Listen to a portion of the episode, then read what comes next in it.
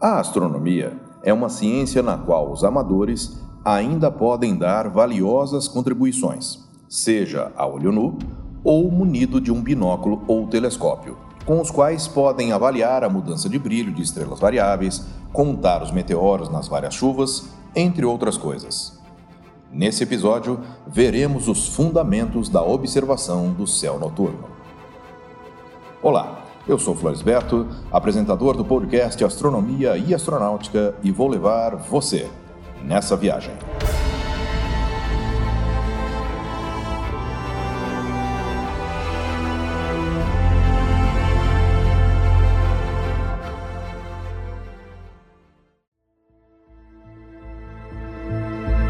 O céu noturno e estrelado é um convite à observação astronômica.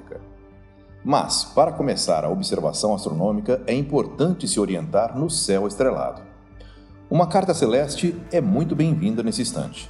No entanto, nos dias de hoje, com a tecnologia existente, há alguns aplicativos para celular que apresentam uma carta celeste dinâmica, ou seja, basta apontar o celular para uma região do céu e você verá aparecer na sua tela detalhes da mesma, como constelações, as estrelas, os eventuais planetas que estão naquela região, entre outras informações. Mas, para darmos início às observações astronômicas, é importante se orientar em relação ao céu estrelado. Para isso, uma observação a olho nu ou com um binóculo é suficiente.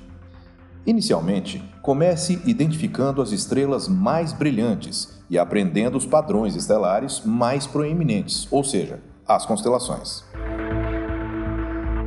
Como as estrelas e constelações visíveis mudam durante o ano, à medida que a Terra orbita o Sol, o céu é ligeiramente diferente a cada mês. Enquanto padrões conhecidos deslizam sobre o horizonte no oeste, outros se elevam no leste. Quando for capaz de conhecer as formas das principais constelações a cada mês, você poderá navegar delas para as partes menos brilhantes do firmamento. Embora as estrelas visíveis a cada mês continuem as mesmas ao longo dos anos, a Lua e os planetas mudam sempre de posição. Quando a Lua está acima do horizonte, sobretudo na época da lua cheia, ela ilumina o céu e torna difícil ver os objetos fracos, em particular nebulosas e galáxias.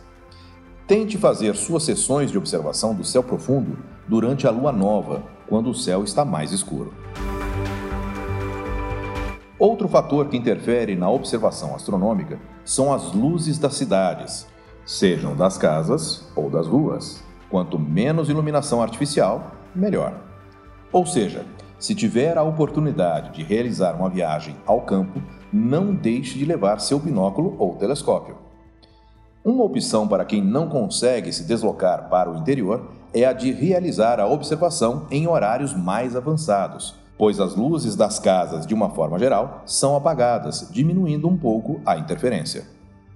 Uma dica importante diz respeito à sua vista se adaptar à escuridão. Normalmente, esse tempo é de 10 a 15 minutos. Após esse período, você conseguirá distinguir muito mais detalhes no céu noturno. Se estiver utilizando uma carta celeste, providencie uma lanterna, mas antes coloque um papel celofane vermelho na frente da mesma ou pinte a lâmpada da lanterna de vermelho pois assim a visão não será ofuscada ao analisar a carta celeste. Portanto, independentemente de onde você estiver, não perca a oportunidade de realizar uma observação do céu noturno. E se a noite estiver fria, pegue seu cobertor e uma boa xícara de chocolate quente e aprecie o esplendor do céu noturno com suas estrelas, constelações, planetas e tantos outros objetos astronômicos existentes. Noites fantásticas lhe esperam. Eu sou Floresberto, produzi e apresentei este podcast Astronomia e Astronáutica. Até a próxima viagem.